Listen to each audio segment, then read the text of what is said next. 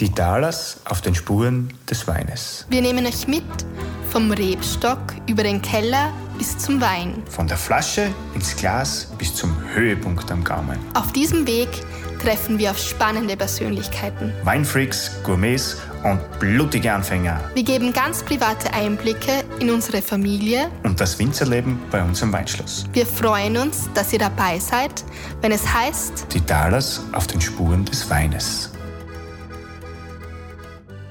Ja, grüß euch. Es freut mich, dass ihr wieder dabei seid äh, bei unserem Podcast. Ich habe euch ja schon das letzte Mal angekündigt, dass bei der heutigen Folge um einen Wein geht, ganz konkret jetzt um das Weinjahr 2022. Und dabei darf ich mit meiner Frau, mit der Katharina plaudern. Hallo, Kathi.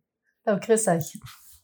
Da fangen wir vielleicht gleich äh, ja, von vorn an. Das heißt, das Jahr hat ja natürlich auch mit dem Rebschnitt begonnen letztes Jahr. Wie war so der Winter? Ja, der Winter war äh, etwas trockener, muss man sagen, in Summe. Also an, an Feuchtigkeit haben wir nicht sehr viel äh, dazu bekommen, aber eigentlich sehr ähnlich wie die Jahre davor.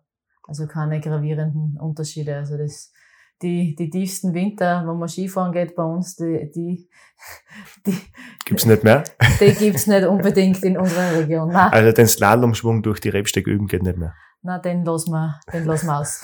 okay. Das heißt, das war wieder recht trocken.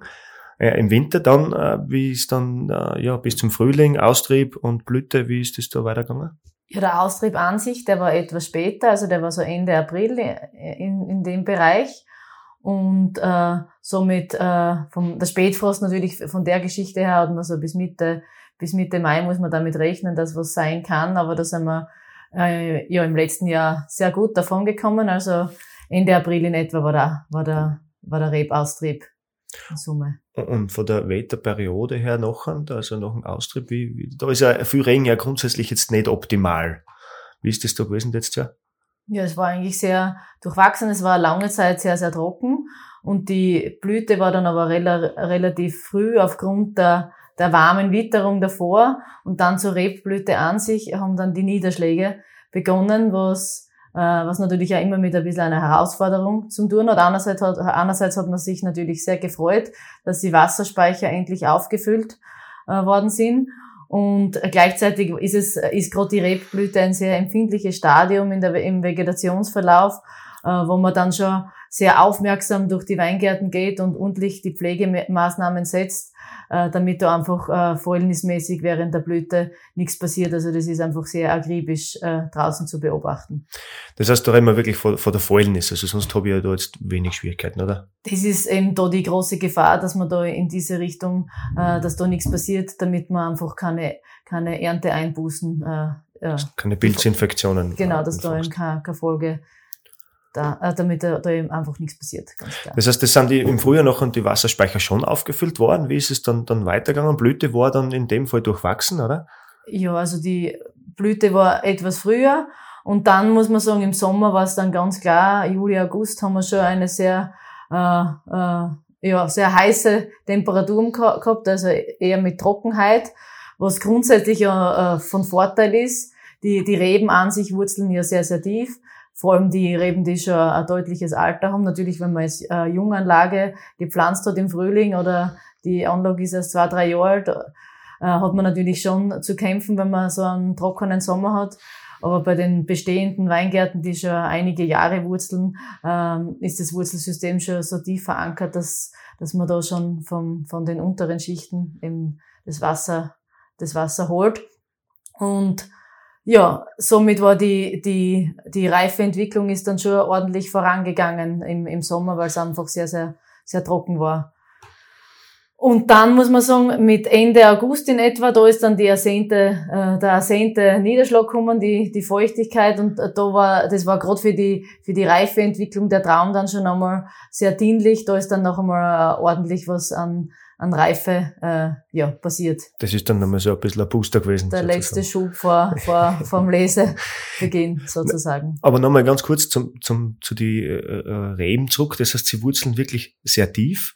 Äh, ist das, hat das mit dem Boden auch was zu tun, ob ich jetzt da, da ein bisschen äh, mehr Wasser oder weniger Wasser habe? Äh, weil grundsätzlich haben wir ja da bei uns im Vulkanland oder auch speziell bei uns schon gute Böden, was den Wasserspeicher betrifft, oder?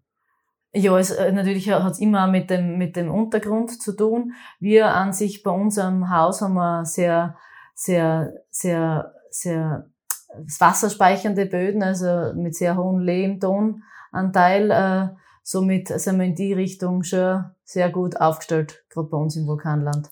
Okay. Das heißt, äh, dann war die Ernte, äh, wie war das dann? War, war ja, glaube ich, relativ früh, was ich Genau, so also man kann so sagen, so in etwa Mitte September bis Ende September war so die zwei, drei Wochen geballt war in etwa die, äh, die, ja, die Hauptlesezeit sehr kompakt, muss man sagen, weil alles zu sehr ähnlicher Zeit äh, die Reife erlangt hat. Da war man, war man natürlich schon sehr gefordert, dass man in dieser kurzen Zeit äh, ja die äh, richtige Lese äh, Lesecrew äh, parat gehabt hat. Das war eigentlich die Herausforderung, weil es einfach da schon sehr zackig zugegangen ist im, im, in der Lesekampagne. Aber gerade bei uns im Haus oder generell in der Steiermark ist Handlese schon ein, äh, nach wie vor ein sehr, sehr großes Thema, also wo man einfach sehr selektiv arbeitet äh, und sehr akribisch. Und äh, da ist das Thema Mitarbeiter im, in, der, in der Lesekampagne äh, eben ein Riesenthema, aber wir sind Gott sei Dank da sehr gut äh, organisiert in diese Richtung. Das heißt, äh, mit was hat man dann begonnen oder wie schaut das aus? Wie war dann heuer das? Weil sonst hast du ja immer äh, einen, einen nach dem anderen, weil der Lesezeitpunkt ist ja sehr, sehr wichtig. Äh, ist einer von den wichtigsten Entscheidungen, was man ja da treffen muss. Ja, auf alle Fälle. Also man muss ganz klar sagen, gerade im, im Weißweinbereich, da war schon ein enormes Fingerspitzengefühl äh, gefragt damit man da einfach den perfekten Zeitpunkt er, äh, erreicht hat oder erwischt hat, damit man einfach noch, äh, damit Harmonie und Frucht im, im Einklang waren, einfach, dass die Weine nicht oder dass die Trauben nicht zu überreif waren, sondern dass man einfach eine, eine schöne Balance, eine schöne Säurestruktur äh, noch eben im Wein, im Wein erhalten hat können. Das war sicher im, im Weißweinbereich äh, eher die, die Herausforderung. Und beim Rotwein muss man ganz klar sagen, also das sind, waren die Erwartungen oder sind äh, Mittlerweile hat man natürlich, weiß man schon mehr darüber, weil die Weine schon im, im, im, im sag ich mal, im Keller, im, im, im Großgebinde, im Stahltank sowie auch im kleinen Fass mittlerweile äh, ja, verweilen und, und reifen. Und da sieht man schon, also die, die Erwartungen waren sehr hoch aufgrund der Trockenheit, gerade beim Rotwein. Und da erwartet uns sicher ein, ein sehr, sehr äh, guter Jahrgang. Die Beeren waren einfach etwas kleiner, somit äh, sind die Weine oder an sich waren sehr dicht und auch von der Farbe her intensiver. Da erwartet uns sicher ein sehr komplexer, dichter, ja, äh, sicher herausragender äh, Jahrgang, vor allem was den Rotwein betrifft. Und im Weißweinbereich haben wir es schon sehr, haben wir den Lesezeitpunkt sicher sehr, sehr gut erwischt. Und wir haben dort und da eine Spur weniger Säure, äh, was ja den Trink, für den Trinkfluss an sich ja nicht vom Nachteil ist. Vom Nachteil ist und und auch die Frucht ist wieder sehr gut präsent. Also das dürfen wir uns nicht beklagen. Das heißt, die ersten Weine sind ja äh, jetzt schon äh, in der Flasche sozusagen, beim Weißwein jetzt da. Äh, was ist jetzt schon im Verkauf? Wir haben jetzt damit 1. März sozusagen äh, gestartet mit, äh, mit Weltschrittling kommt jetzt na, Zug um Zug, ist bereits in der Flasche, kommt in den nächsten zwei, drei Wochen dann in den Verkauf. Muscatella und Sauvignon Blanc ist aktuell äh, jetzt bereits verfügbar. Und äh, ja, Chardonnay, wie ihr wisst, oder wie die meisten von euch eh wissen, äh, da, das ist ja in der Ortsweinkategorie und da setzen wir den, äh, den Füllzeitpunkt oder den Verkaufszeitpunkt einfach deutlich später. Da kommen wir dann wieder so im Spätsommer, Frühherbst in den Verkauf mit dem und neuen Jahrgang. Weißburgunder ist? Und Weißburgunder folgt in einem Monat circa, ja. Und jetzt noch äh, Sauvignon vom Schloss ist ja, glaube ich, jetzt auch 2020, äh, gerade ab 1. März, gell? Genau, Sauvignon vom Schloss haben, haben wir jetzt auch einen Jahrgangswechsel hinter uns. Äh, sind wir jetzt auf 2020 vom, vom Jahrgang her. Und äh, da schauen wir natürlich auch immer, dass wir schon einige Monate davor in die Flasche kommen, damit die Weine einfach, äh, gerade im, im Riedensegment, im, im Lagenbereich, dass man, dass die Weine einfach äh, ja sich beruhigen oder zur Harmonie finden. Gerade nach nach dem Abfüllzeitpunkt ist es schon ganz ganz wichtig, dass die ja, die Weine etwas Zeit haben, bevor wir es in, in, den Verkauf bringen. Kann man da schon irgendwas sagen jetzt zum neuen Jahrgang 2022? Weil das verweilt ja in die Fässer jetzt, auch die Riedenweine. Äh, gerade aktuell, wie, wie schaut da die Entwicklung gerade aus? Oder wo befindet sich das jetzt zum jetzigen Stand gerade, die Lagenweine?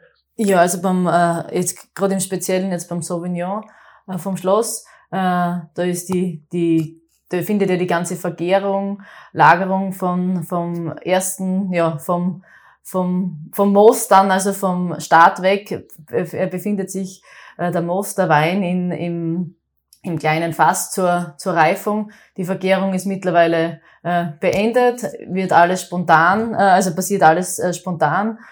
Und ja, der Wein liegt nach wie vor auf der Vollhefe, wird ständig kontrolliert, beobachtet, geschaut, damit natürlich äh, ja, die Entwicklung perfekt äh, vonstatten geht. Und ja, da haben wir jetzt keinen Stress, weil der, der Wein hat sicher noch einige Monate äh, Zeit, um sich im Fass äh, eben zu entwickeln. Sehr schön. Das heißt, die Rotweine sind jetzt da schon in die Fässer, hast du gesagt, die aktuellen Jahrgänge, ah, die vom letzten Jahr, vom Jahr 2022. Wie schaut es jetzt gerade mit dem Verkauf aus? Was ist gerade aktuell im Verkauf von die Jahrgänge her? Beim, bei den klassischen Rotweinen, also bei den leichteren jetzt da, bei den trinkigeren würde ich jetzt auch dazu sagen, äh, da sind wir jetzt äh, beim Zweigelt mittlerweile bei 2021 an, angekommen und Cabernet ist aktuell noch 2020 und da folgt dann in den nächsten, ja, zwei, drei, vier Monate der 21er. Alles, was dann im, im Premium, also im Reserve- und Premium-Reserve-Bereich äh, ähm, in den Verkauf gelangt, da ist jetzt gerade so ein bisschen ein Wechsel zwischen 2017, 2018. Also der eine oder andere Wein ist noch, also Shiraz oder Cabernet Reserve und Moorhof ist aktuell 2017 und der Zweigelt äh, Reserve sowie der Rochus, da sind wir mittlerweile schon bei 2018 angelangt. Ja, schön. Eruption Rot ist auch 2018. Ah ja, Eruption Rot. Auch jetzt erst in Verkauf kommen. Ganz neu jetzt auch seit 1. März äh, sind wir beim Eruption Rot jetzt ebenso. Genau, 2018 aktuell. Ja, vielen Dank. Das heißt, äh, über den ganzen Jahrgang 2022 kann man so mit, einer, mit zwei Sätzen, wie resümierst du da jetzt darüber? Würdest du sagen? Ja, ein großartiger Rotweinjahrgang, äh, sowie, sowie auch für den Weißwein grundsätzlich äh, äh, ja ein sehr stimmiger, harmonischer Jahrgang, was uns, glaube ich, äh, sehr trinkfreudig im Weißweinbereich äh, ja, entgegenkommt. Und ja, ich glaube, wir, wir werden sicher das eine oder andere Flascherl demnächst zwitschern und Schauen wir, ob er wirkt da. und, ja, wir freuen uns natürlich auf euren Besuch. Bitte kommt vorbei. Die Kreislerei ist täglich geöffnet und äh, ja, zur Anprobe bereit. Sehr schön. Ja, freut mich. Ja, vielen Dank. Katharina, jetzt da äh, sind wir auch schon wieder am Ende angelangt für unseren kurzen Rückblick, wie die Ernte und das Jahr 2022 gewesen ist.